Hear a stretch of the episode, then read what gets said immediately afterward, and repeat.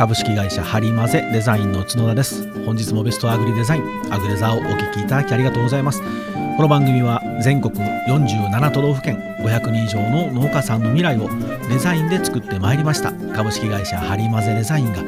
農家の皆様農業分野の皆様のデザインの教科書として座右に置いていただき未来をハッピーにするお手伝いをしたいと願う番組です。というわけで改めまして角田です。本日もよろしくお願いします。えー、なんとかあの皆さんご心配をおかけしましたけれども自粛生活を抜けてですねまたあの羽を伸ばして飛び出してるんですけれども、皆さん本当にあのね、気をつけてくださいね。あ、まあ僕はあの、全然晴れだってピンピンしてるので、なんともないんですけど、も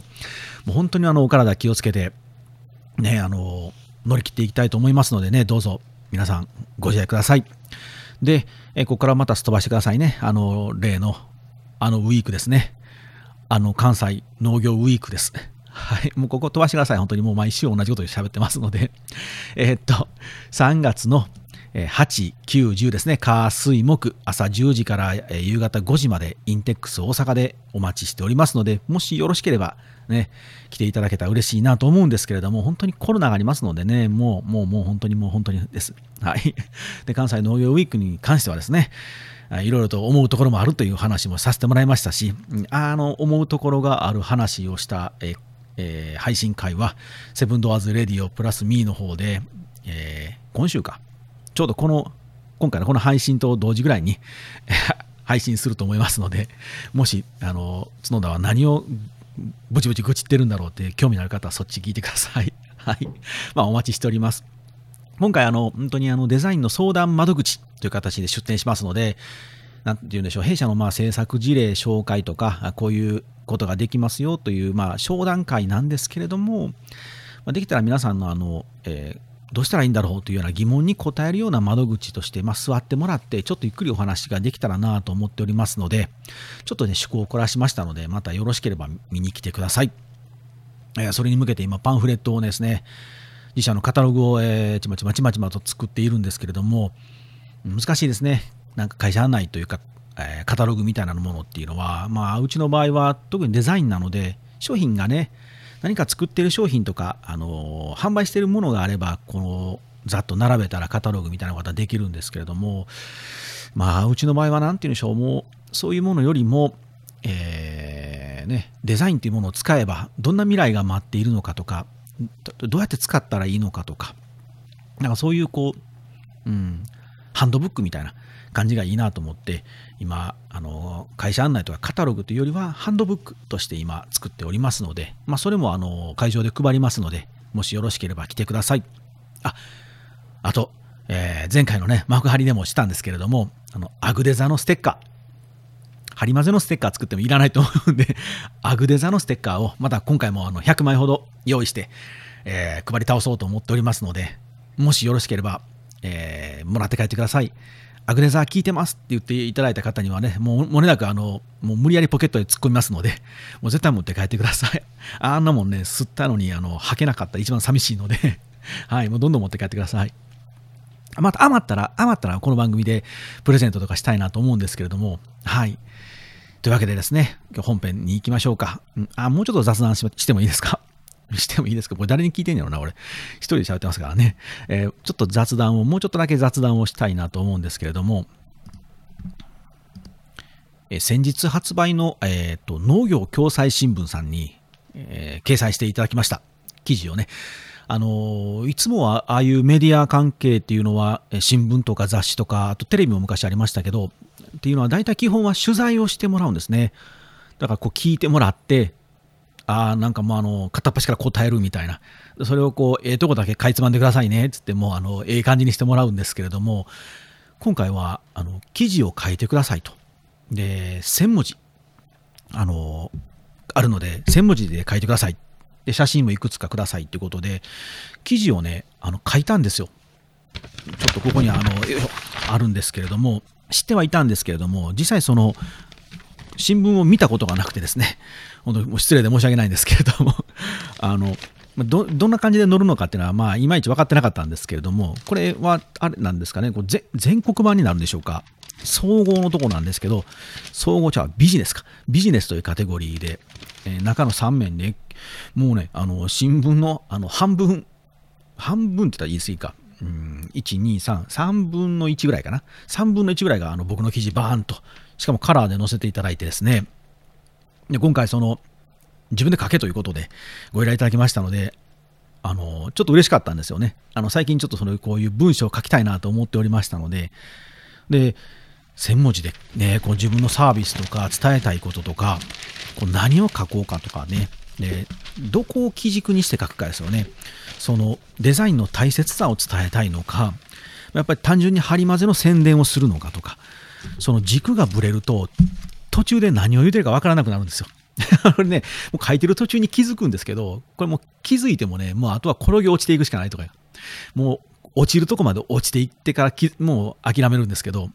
ああ、これ途中で、あ、ずれとんなって分かってて書いてるんですよ。でも読み直して、ああ、もうずれとるって、案の定ずれてるので、もう一回書き直すんですけど、なんかこれを、こうやっぱり、うん、いや、これ主点、主点というか、視点というか、軸をきちんと決めて、こういうことを書くっていう、その一言の、一つのテーマで、一つの軸で書かないと、やっぱりこれブレるなと思って、何度も書き直しましたね。うん、やっぱりこう、あのー、できるだけせっかくのチャンスですので、いい記事にしたいなと思うと、やっぱり1時間や2時間とか、たった1日で書くっていうのは無理なので、結構ね、時間かけたんですよ。なので、まあまあ、あの、いい記事になったかなとは自分で思っておりますので、また、あの、このアグデザのホームページでも、えー、ハリマゼの本体の方のホームページでも、ブログにまた、えー、記事全文載せておりますので、またよかったら見てください。はい。結構僕の中では自信作ですので はい。というわけで、まあ、雑談ばっかりしていてもしょうがありませんので、本編に入りましょうか。本日はですね、久しぶりに、えー、速攻で使える技みたいな、実践的な話をしたいなと。ハウツーあんまりね、あの、しないようにしてるので、僕の番組ではあんまりないんですけれども、うん、たまにね、ポツポツとね、あの、フォントの選び方とか、色のこととかっていうのをちょこちょこで、ね、出してきましたけれども、まあ、その流れでまた一つ今回はしてみたいなと思っております。で、リーフレットとか同梱物ですね。ああいうのをこう、えー、作るときに皆さん結構悩んだりしませんか？例えば2つ折りがいいのかとか、もう A4 の1枚のペラ1枚がいいのかとか、あの3つ折りのリーフレットみたいなのがいいのかとか、これどうやって選んだらいいんだろうって皆さん悩んだりしません？ちょっとそれをまず一つ解説したいというのと、でもう一つは今度は、えっ、ー、と、あのまあ、プラのパックとか、あと瓶とか、その資材ですね。包装資材の選び方。これどうやって選んだらいいのかみたいな。これも結構悩みどころだと思いますし、これも少しお話ししたいなと。で、えー、と、あとは弊社の得意分野であるシールですね。シールの材質。まあ、これも包装資材の中に入るんですけども、シールの材質っていうのは、特に僕たちがね、あの弊社で、あの、選んでるやり方なので、まあ、それが全てではないんですけれども、まあ、せっかくなのでそのノウハウをあのまるっとお伝えしたいなと思っております。まあ、今日はこの3本立てで行ってみようかと思っております。さて、まあ、じゃあまずですね、あのリーフレットから、えー、まあ、3つカテゴリーがあるので、もうちょっとさらっといきますね、どれもこれも。えー、リーフレットなんですけれども、まずはその紙質を選び方。皆さん、あの、光沢紙いわゆるコート紙ってやつですね。光沢紙って結構選ばれると思うんですけれども、あれね、あの、光沢紙、光沢紙って言ってる割には、言うほど光らないんですよ。あんまりピカピカしないです。もうピカーッとさせるには、あの、グロスニスって言って、もう一発こう、ニスを塗らないとダメなんですね。あの、写真みたいなピカピカまで持っていこうと思うとですよ。なので、あの、まあ、普通のそのコピー用紙に比べれば光沢があるっていう感じぐらいで思ってもらえたら特にこの光沢紙を選ばれる方が多いです。世の中的に。多いので、印刷所さんとかのネットのプリント頼んでみたりした方はあのご存知だと思うんですけど、光沢紙ってね、意外と安いんですよね。これも繰り返しですけど、みんな使ってるからです。意外とみんな使いたがるからです。みんなが大量に使うと、必然的にね、あの、コストが落ちますので、なのでこう、言い換えると、世の中に溢れすぎてるので、あまりこう、印象に残るかって言ったらそうでもないと。まあ、上手に使えば印象に残りますけど、なので、こう光沢ピカピカしてるなと思って、ピカピカがいいなと思って選ぶと、あれ言うほど光ってないなっていう感じにはなるかもしれませんね。あと上質紙。これはあの本当にあの、なんていうコピー用紙のもっとええ感じの紙。っていう感じで思ってもらえたら大丈夫です。で、次、マット。マット紙っていうのは、そのマット、加工、マットの加工をしてるんですね。すごくこう、あの、沈むようにしてるんですね。色が沈むというか、光沢を沈ませる。沈むって言い方はちょっと難しいかもしれませんけど、まあ、マット塗料というか、マット加工をしております。で、これ上質紙とマット紙ってどう違うのかというと、上質紙はね、少しザラザラしてるんですよ。で、マットの方は少しツルツルしてます。なので、あの、マット紙はツルツルしてるんですけど、ピカピカしていないと思ってもらえたら。ら結構ね、あの使い方によってはマット紙はね、すごく高級感が出たりします。なので、僕、リーフレットを作るときに結構選ぶのが、マットか上質ですね。この2択ぐらいですね。あんま光沢、うん、写真を綺麗に見せたいなって時は、あまあ、光沢紙を選んだりするんですけど、ちょっとね、光沢紙ってね、本当にあの厚みとかをミスってしまうと、すごく安っぽいんですよ。あの新聞の折り込み広告みたいな。本当ペラペラになってしまうと、本当にこう安っぽくて、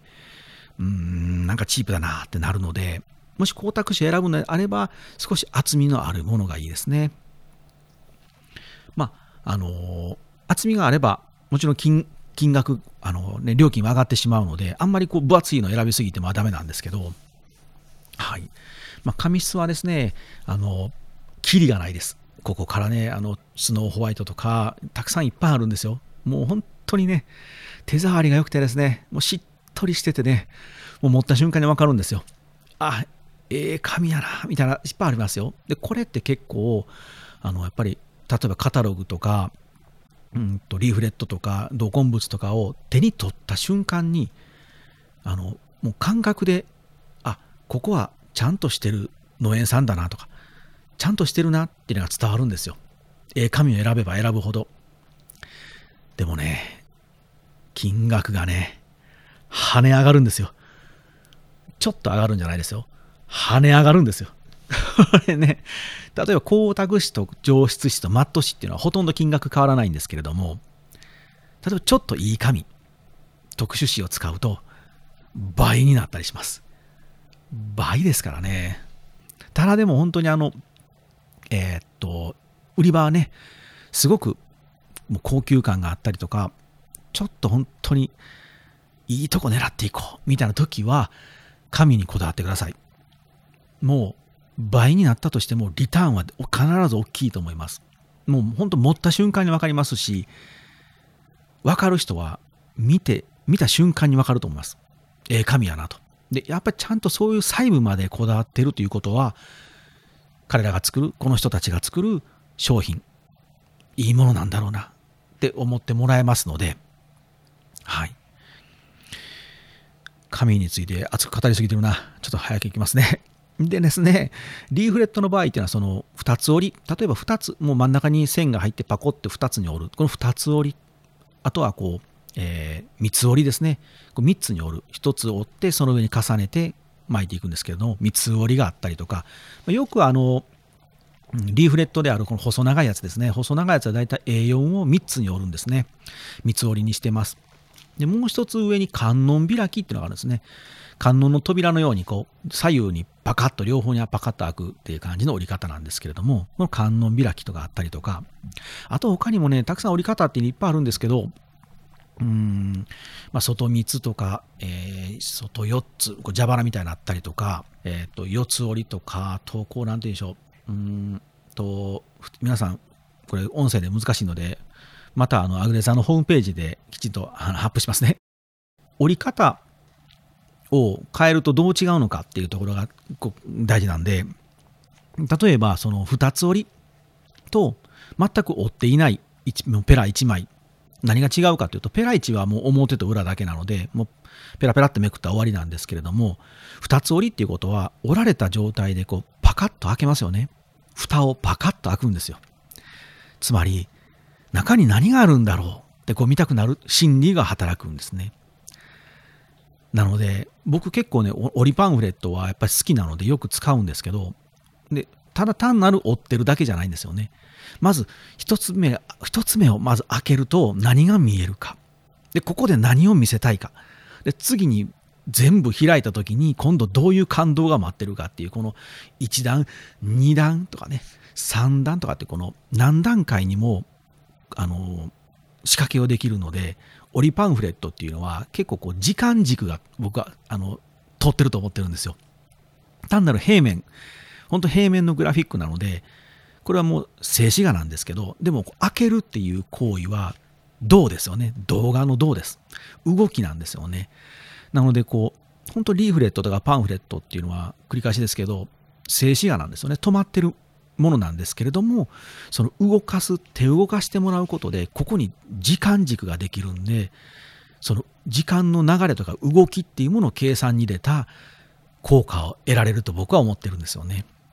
なので単なる追ってるだけのパンフレットですと思わないでほしいんです。これ開いた時に何が見えるか。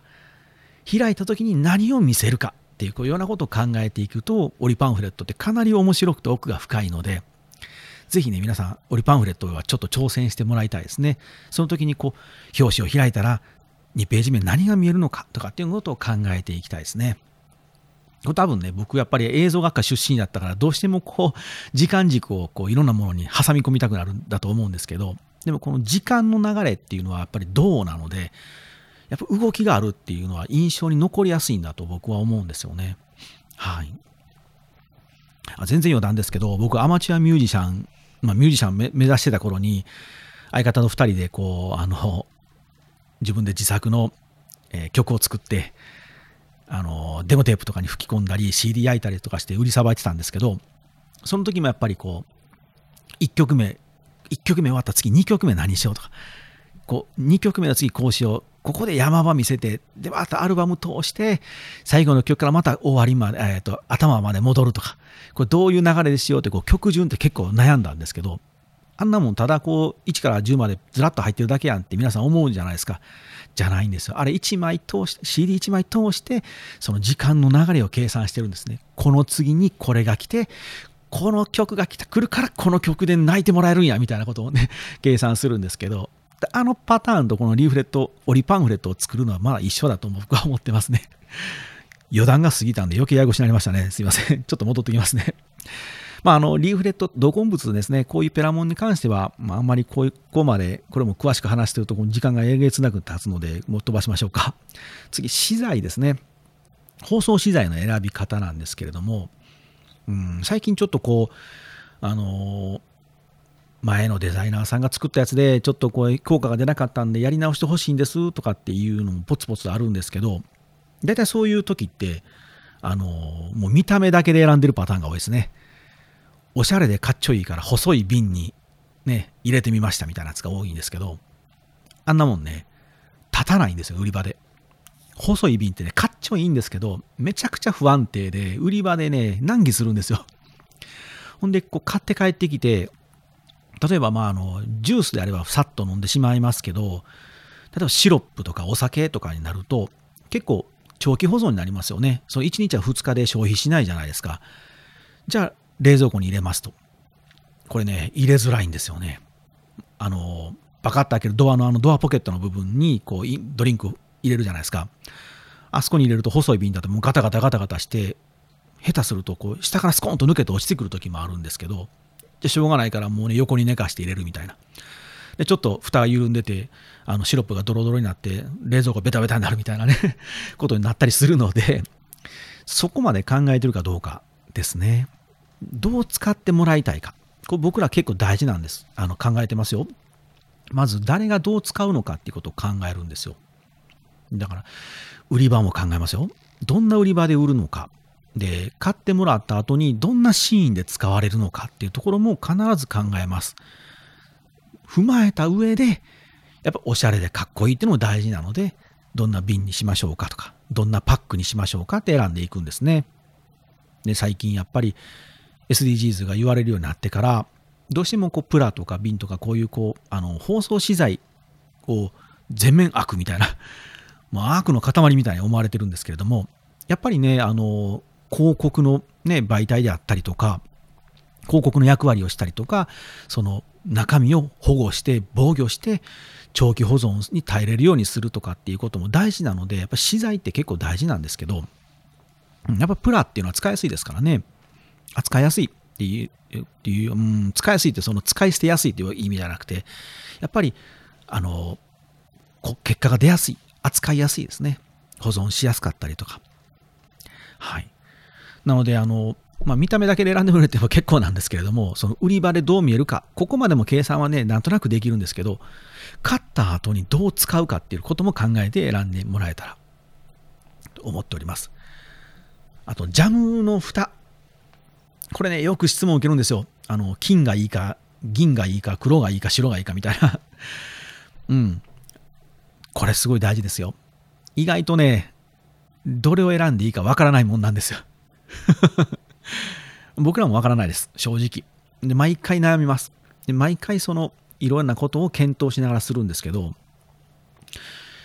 中にね、一つだけね、使いづらいやつがあるんですよ。クイズです、皆さん。金色と銀色と黒。どれが一番使いづらいでしょうか？キャップ。あの瓶のキャップですね。シンキングタイムをとって今と時間が取るので、もうこのまま答え言いますね。あ、答え知りたくない方は止めてもらってもいいですけど。はい、答え。黒です、黒。これね、ただ一つ条件はあるんですけどね。あの、マットな黒。マット加工された黒のキャップは、すごく使いづらいですね。なぜかというと、あれね、爪か何かでさっとやってみてください。もし皆さん手元にあれば、あの傷がつくんですよ。跡が、跡が残るというか、さっとこう白い跡が残るんですよ。なので、めっちゃかっこいいんですよ。あの黒のマットって。めっちゃかっこいいんですけど、あれ使いづらいんですよ。もうすぐね、変な傷がつくので、売り場でやっぱり汚らしいんですよね。で、ちゃんと中身がちゃんとしてても、そういうちょっとしたエラーで、品質まで疑われるんですよね。なので、ちょっとね、使いづらいですね。これメーカーさん聞いてたら、あの申し訳ないなと思うんですけど、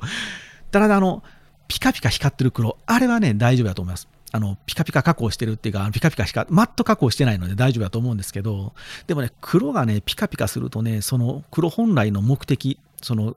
落ち着いた高級感っていうのがね、やっぱピカピカした時点で損なわれるチープになるので、だったら黒ちょっと選べないなってなるんですよね。で、金と銀はね、結構時代によってね、どっちがええかって変わったりします。金がいいって言われる時代もありますけど、最近ちょっとお土産とかね、ああいうところを見てると銀っていうの流行ってるなっていうのも気もします。あこれはもう本当僕の勝手な個人的な見解なんですけど、そのジャムのキャップの蓋とかだけじゃなくて、例えばあの箱、ギフトの箱とかにロゴマークを金の白押しって言うんですけどね、金箔の白、白押しをしたやつも金じゃなくてなんかね、銀色が結構ね、多かったりするなと、この間思いました。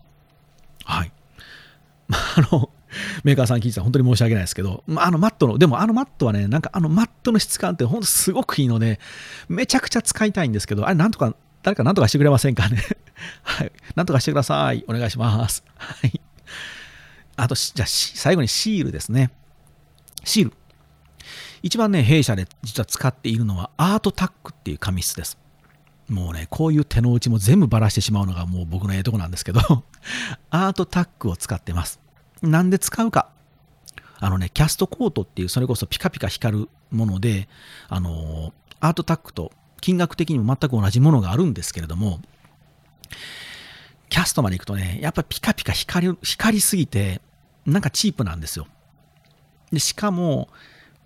シールって売り場でね、やっぱシール小さい、小さいものなので、売り場でね、ちょっとでもピカッと光ると、もう印刷面が見えないんですよね。もうシール全体が光ってしまって、もう何が書いてるかわからないと。何が書いてるかわからんもんにみんな誰も興味を示さないですよね。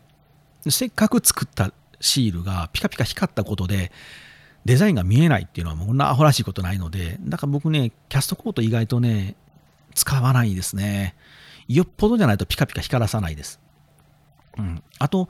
えっと、ちょっと高級感出したいなとか、金ホイールとか、銀ホイールとかっていう、このホイール紙のもあるんですけど、これもね、言うほど値段がキャスト、えー、っと、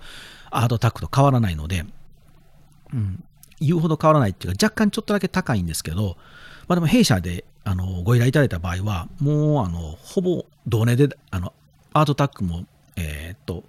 金、銀のホイールも同じ値段でさせていただいてます。もうそれはもううちが頑張ってますので、うんまあ、高級感は出るんですけど、ただこの使い方がね、やっぱ難しいんですよ。金金色の、うん、皆さん折り紙、想像してください。あれに、例えば緑の絵の具を塗ると。そしたら、金色の上に絵の緑の絵の具が重なるので、金色プラス緑の色になるんですよ。なので、ちょっとね、ちょっと濃い緑になります。青とかも金色の上に青を塗ると緑に近くなるんですよ。黄色と青を混ぜると緑になりますよね。あんな感じで、どうしてもね、この金ホイールの上に物を乗せると、その下の金色が透けて見えるんですよ。なので、ちょっとね、その色味の調整とかが難しいです。で、銀、銀色は白に近いので、あのー、ほぼほぼ思った色が出るんですけれども、なので、あの、金ホイールを使うときはね、少し皆さん気をつけてください。で、例えばバーコード、ジャンコード入れたいなってなったときは、あれ、ジャンコードの下に白を敷くんですね、下に。白場を取るんですけど、これ金ホイールの上に白を乗せると、白の発色が弱いんですよ。あの、薄いなんかね、クリーム色になるんですよ。で、これじゃジャンコードはダメなんですよね。なので、白を何度か重ねるとかね、これも金額が上がるのでもったいないのです。で、一つね、手があるんですけど、言おうかな。どうしよう。結構なテクニックなんで、めちゃめちゃ言うの嫌なんですけど、言いましょうか。せっかくアグデザ聞いてくれてる方のためだけに言いますね。銀ホイールを使うんです。銀ホイールを使って金に見せるんですよ。何言ってんやろうと思うでしょ 銀の上に白を乗せると、その銀も白っぽいので、白がまず発色が良くなると。これでジャンコードは解決なんですけど、じゃあ、銀ホイールを金に見せる方法。皆さん、わかります？もうあの、先ほどずっとヒントは言ってきたんですけど、下の色が透けるってずっと言ってますよね。そうなんです。銀ホイルの上に黄色を塗るんです。そうすると、これ金に見えるんですよ。銀ホイルの上に黄色を塗って、で、ジャンコードが乗る部分だけその黄色を塗らずに置いておいて、そこだけ白を塗るんです。そしたら白の発色も良くて、金の美しさも出るという方法なんですけど、すごいでしょ？たったシール1枚なんですけど、めちゃめちゃ知恵絞ってるんですよ、僕たち。ね、もう本当に、あの、毎日毎日技術の更新をしていかないとダメなんですけど、まあこれはあのね、多分シール業界ではもしかしたら常識かもしれませんけど、まあこうやって僕らは対処してます。あと、うん、冷凍といいますか、まあ、水の強いものとか、水気の強いものとか、あと、ね、冷凍したり常温になったりとか、そのアイスクリームとかもそうですけど、ああいうものには、そのアートタックとか、このホイール紙もいいんですけど、まあ、若干不安なので、僕たちはユポ紙っていうのを使ってます。ユボっていうのは、あの、プラスチック素材が少し入った、まあ、プラ系の紙なんですね。なので、こう、手であのちぎろう、破ろうと思ってもですね、ビニョーンと伸びて破れないんですけど、皆さん、ユポ紙をね、触りたいなと思った方は、近々選挙があれば、えー、投票に行ってみてください。あれ、投票用紙がユポ紙です。ええ紙使うてんねや。あの、あの人ら。政治家の皆さんはええ紙使うてるんですよ。イポ紙ってね、若干高いんですよ。アートに比べたら。アートタックとか金ホイールとか銀ホイールに比べたら、ユポ紙はね、やっぱり高いです。あの、プラスチックが入ってるので。でもその分、ほんと丈夫なんですけど、なので、そのユポ紙を使っったりして対応しております。あとは、まあ、あの、粘着力を上げるために強粘着とかね、強い粘着力とか、あとは逆にこう、剥離しやすいように、あの剥がしやすいように再剥離の、えー、でと、糊を使ったりとか。あとは、こう、クラフト。段ボールみたいな、あんなクラフト地のシールもあったりします。で、ちょっとこう、オーガニック感を出したりとか、少しぬくもりのあるデザインにしたいなって時は、このクラフト紙を使ったりするんですけど、このクラフト紙も金ホイル、銀ホイルと同じで、クラフトの上に色を塗るので、どうしてもそのクラフトの地の色が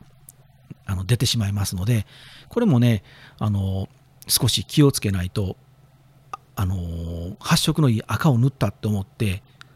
仕上がってきたら、なんかこう、茶色になってたとかね、ありますので、気をつけてみてください。というわけで、今日はいろんな資材の選び方といいますか僕たちがどうやってものを選んでいるのかっていう少しテクニック的なお話をしてみましたけどいかがだったでしょうか？はい。というわけで本編はこれぐらいでおしまいにしましょうか。さあエンディングですね。えっとまああの特に話すこともあれなんですけれども話すこともあれですけどコーナーってほどでもないんですけれども和歌山にですね市民図書館があってですねまあ、どこでも市民図書館あるんですけど和歌山市にもともと市民図書館があったんですけどそれがあの移転しましてあの蔦屋図書館になったんですね。であのおしゃれなかっちょええ図書館になりました。まあまあやっぱおしゃれでええなと思いましたね。おしゃれでええんですけれどもうん。やっぱ探しにくくはなりましたね若干。そのデザイン的によるとやっぱああなるんかなと思いましたね。ただあのコンシェルジュみたいな人がいるのでその人たちに聞いたらこんな本がいいよとおすすめ出してくれたりするらしいんですけど、まあね、やっぱりね、自分で本を探したいので、うん、まあまあでもやっぱりおしゃれでね、すごく良くなったし、あの、なんていう学生さんたちがめちゃくちゃ勉強しに来るようになりました。ああいう場所は和歌山になかったので、もうすごくやっぱ喜ばしいですね。僕らも学生の時は欲しかったな、ああいう場所が欲しいな、欲しかったなっていう思うぐらい、うん、やっぱりなかなかああいう場所が今までなかったので、みんなそれぞれ行く場所がなくてですね、つまらない青春時代を送ってたんですけれども本当ああやっていい場所ができると皆さん本当に一生懸命勉強してるのであの、まあ、和歌山の文化レベルっていうのボトムアップにもなるだろうと思ってますのですごくいいなと思いましたね。でスターバックスも入ってますしであの和歌山の地場産の商品を集めた売り場あのいくつか島ができたりコーナーができたりするのでそういう場所を見るのも楽しいですし、まあ、あの弊社のね、デザインもいくつか置いてもらってますんで、これは、あのー、昨日か、うちのクライアントさんが電話かかってきて、報告があるんですよ、綱田さんって言われて、あの、蔦屋図書館に置いてもらえることになりました。ありがとうございました。蔦屋の人もあのデザインがいて大絶賛してましたんで、もう本当にって言って。しかもそれは催事らしくて3月の3日までのコーナーらしいんですけど、まあ、その催事が終わった後もあのレギュラーとして通常としてあの採用してもらったらしくてずっとあの売り場に置いてもらえるようになったんですって言ってね喜んでいただいてまあ本当に僕らも嬉しいなと思ってああいうこう和歌山の中でも一番もうねこう感度の高いっていうような売り場に置いてもらえるっていうことはそれなりにこうね励みにもなりますしでそのんでそのクライアントはあのたわしなんですね。たわし。たわしってやっぱりなかなかこうねあの使う機会がだんだん少なくなってきた中でそういうこう若い人たちが来る売り場に置いてもらえるようなデザインにさせてもらいましたしどんどんどんどん使ってもらってますし今ねあの新しいあの後を継いだ方もむちゃくちゃ若い子なんですよ。男前ですし。で彼がやってますし、うん、なかなかこうね次の時代にね継いでいくっていうのはいいなと思ってですね今日ちょっとおしゃべりさせてもらいました。はい。というわけで皆さんいかがだったでしょうか？また次回お会いしましょう。さよなら。